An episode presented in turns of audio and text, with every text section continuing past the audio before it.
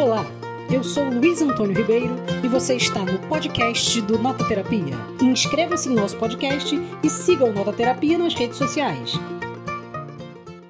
Onde estaria o centro do subúrbio? Com essa frase de A Cidade Sitiada de Clarice Lispector, que eu começo a resenha de hoje aqui no Nota Terapia. Vem com a gente ouvir falar um pouquinho desse livro maravilhoso chamado A Cidade Sitiada.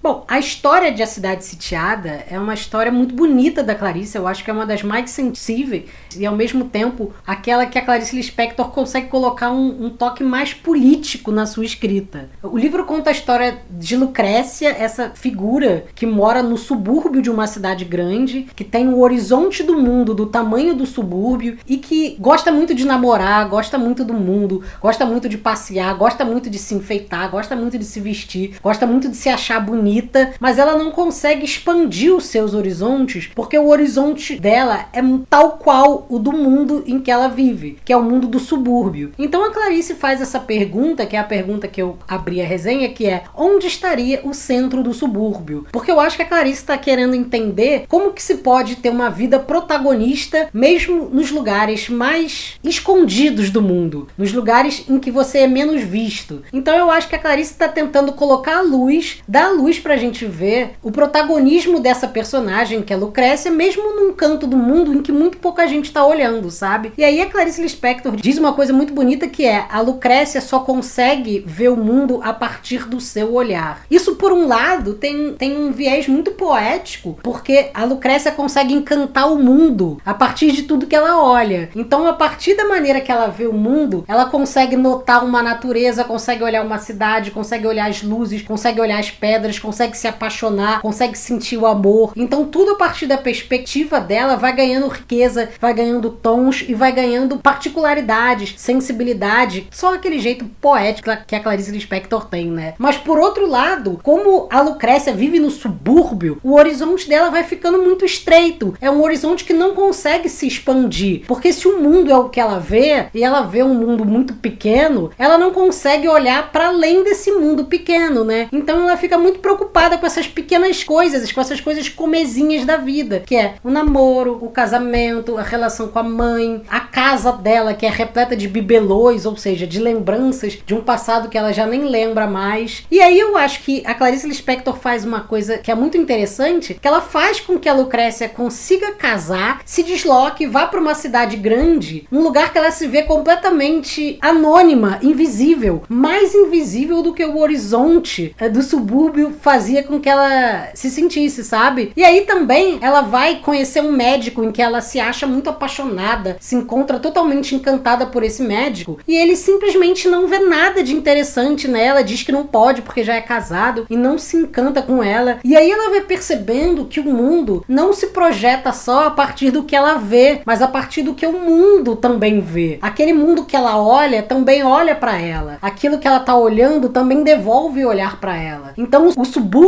que ela projeta no olhar dela também é um subúrbio que está dentro dela, que olha de volta para ela. Então, quando ela volta a viver no subúrbio, por exemplo, a cidade está crescendo muito, mas aí ela já não se identifica mais. Ela já perdeu aquela raiz, aquela coisa telúrica, aquela relação mais ligada à terra que ela tinha lá no começo do livro. Então, eu acho que de certa forma, a Clarice Lispector, numa cidade sitiada, está colocando essa mulher, Lucrécia, que vive num mundo sitiado, nessa cidade sitiada, mas que é a única forma que ela tem de ver o mundo de forma encantada. Sempre que o mundo ganha mais horizontes, ele coloca você num abismo de solidão em que você não consegue escapar. Então eu acho que é uma ambiguidade, uma ambivalência que a Clarice Lispector coloca de um jeito muito poético. A incapacidade que a gente tem de ultrapassar a gente e ao mesmo tempo a conexão profunda que a gente tem com o mundo e com o resto das coisas que também mobilizam a gente. De certa forma, a cidade Sitiada é uma projeção muito bonita que a Clarice Lispector faz do mundo e que a gente, com um olhar atento, pode entrar nos pormenores de uma Clarice Lispector que tá muito além dessa subjetividade que a gente vê, super ampliada, meio alienada. Ela tá pensando ao mesmo tempo na subjetividade dos sujeitos, tá pensando numa política, tá pensando na cidade, tá pensando no coletivo e como a gente, olhando a gente, também pode ver o mundo. E essa foi mais uma resenha do Nota Terapia. Curta, comente, siga a gente nas redes sociais,